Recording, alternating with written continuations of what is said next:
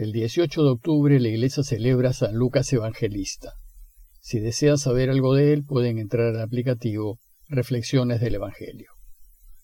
Y el martes de la vigésimo novena semana del tiempo ordinario, el Evangelio que toca es el de Lucas 12, 35 al 38.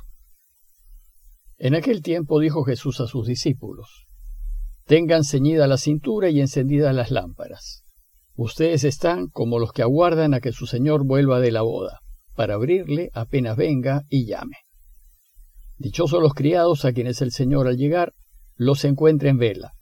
Les aseguro que se ceñirá, los hará sentar a la mesa y les irá sirviendo.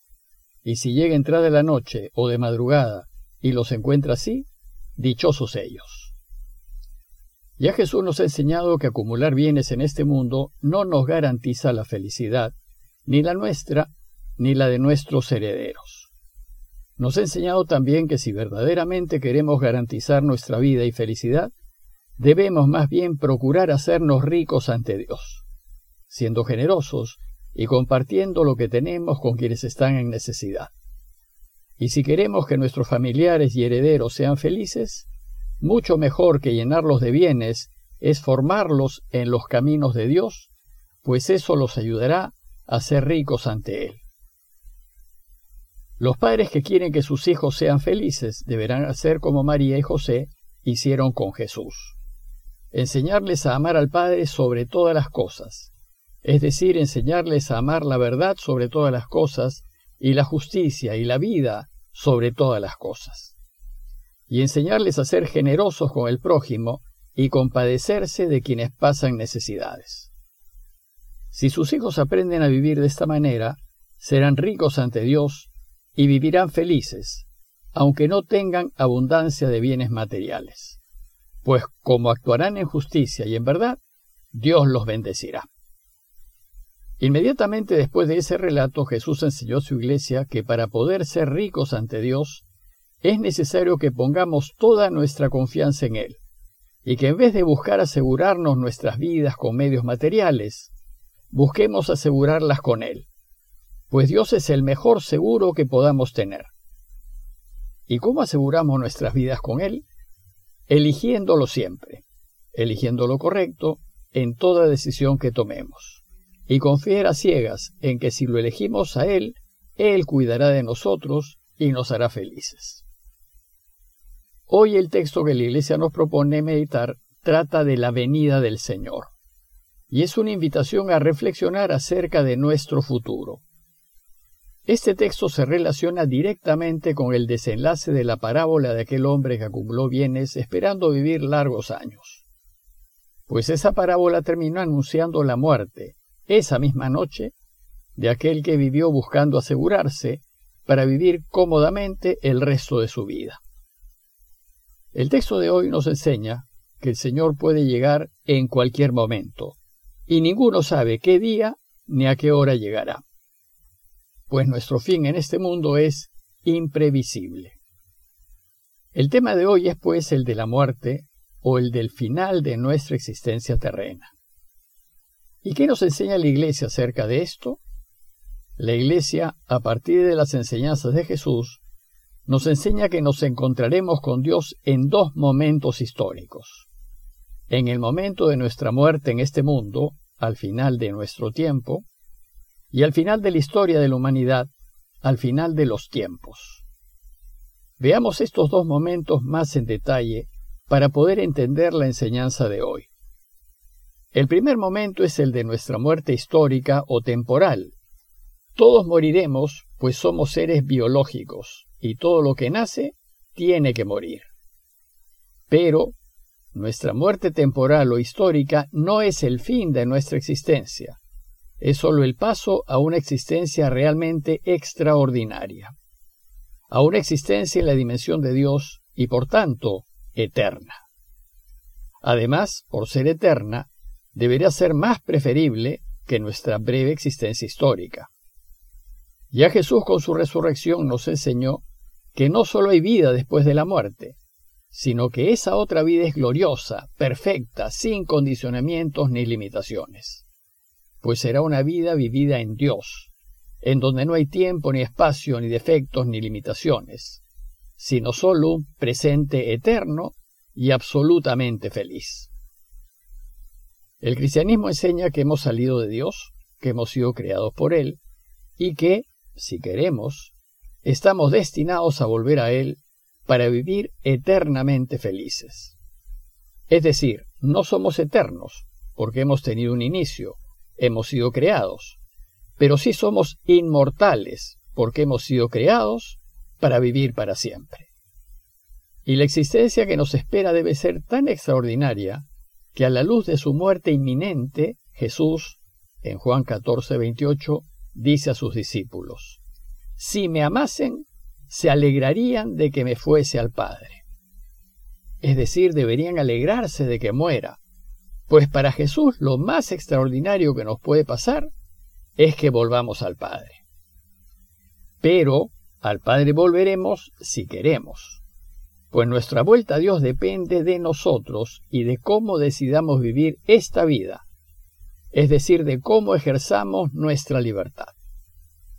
Podemos vivir esta vida buscando hacernos ricos para nosotros. Pero si para hacernos ricos, para tener y para asegurarnos esta vida, faltamos a la verdad, nos corrompemos, coimeamos, abusamos de los demás y somos injustos, entonces simplemente no volveremos a Dios. Pero no porque Dios no quiera, Él quisiera, sino porque nosotros no lo elegimos. No elegimos hacer lo correcto, y al hacer lo incorrecto elegimos estar sin Dios.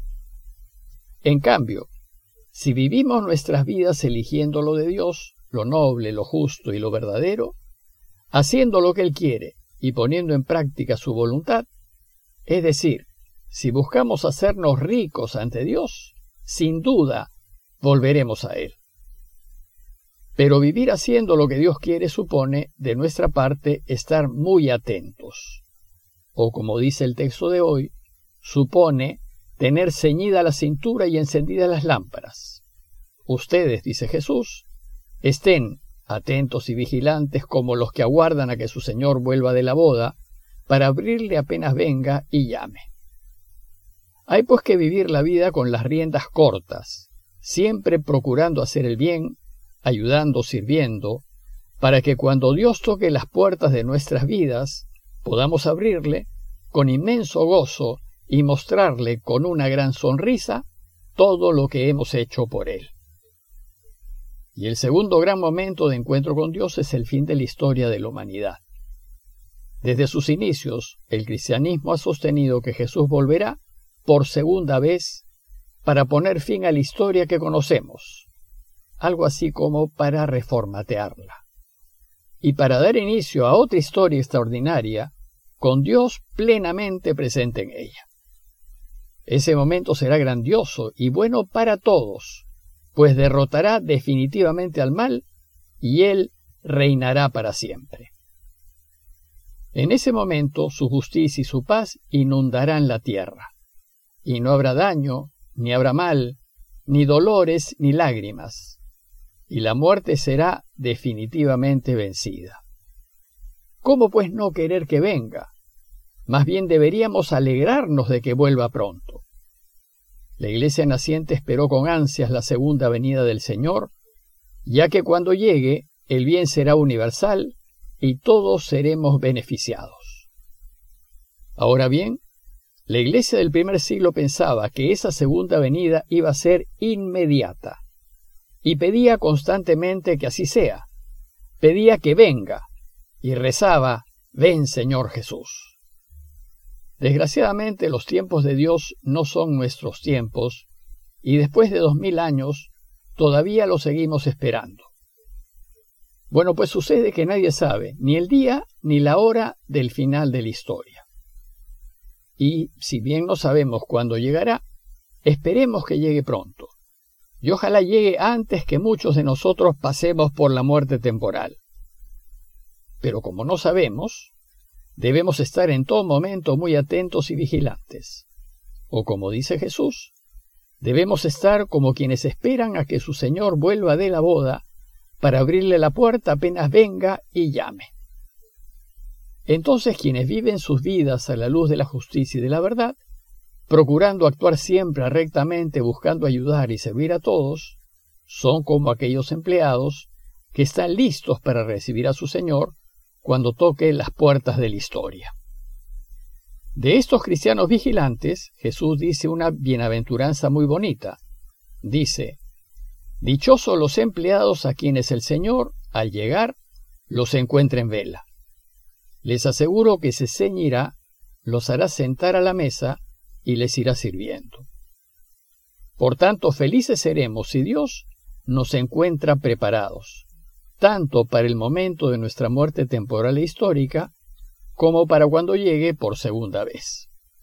Pues si nos encuentra así, Él mismo, dice Jesús, nos hará sentar a la mesa y nos servirá, y Él mismo se preocupará de que nosotros seamos plenamente felices.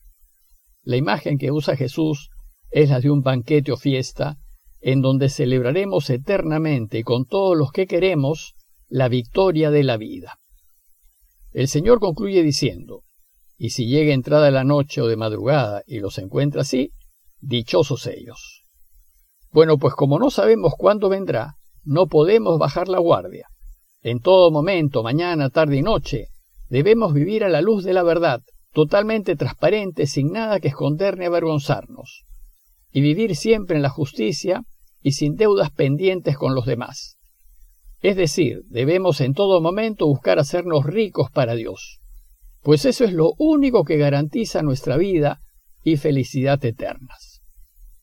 En conclusión, los invito a revisar nuestras vidas y a tomar conciencia de si estamos listos y preparados para que en cualquier momento venga el Señor. Y si no lo estamos, veamos qué debemos hacer ahora para corregir esa dificultad. Pidámosle a Dios la gracia de no perder nuestro norte y pidámosle su ayuda para que a pesar de todas las dificultades que podamos tener, nos enriquezcamos para Él viviendo en honestidad, verdad y bondad. Parroquia de Fátima, Miraflores, Lima.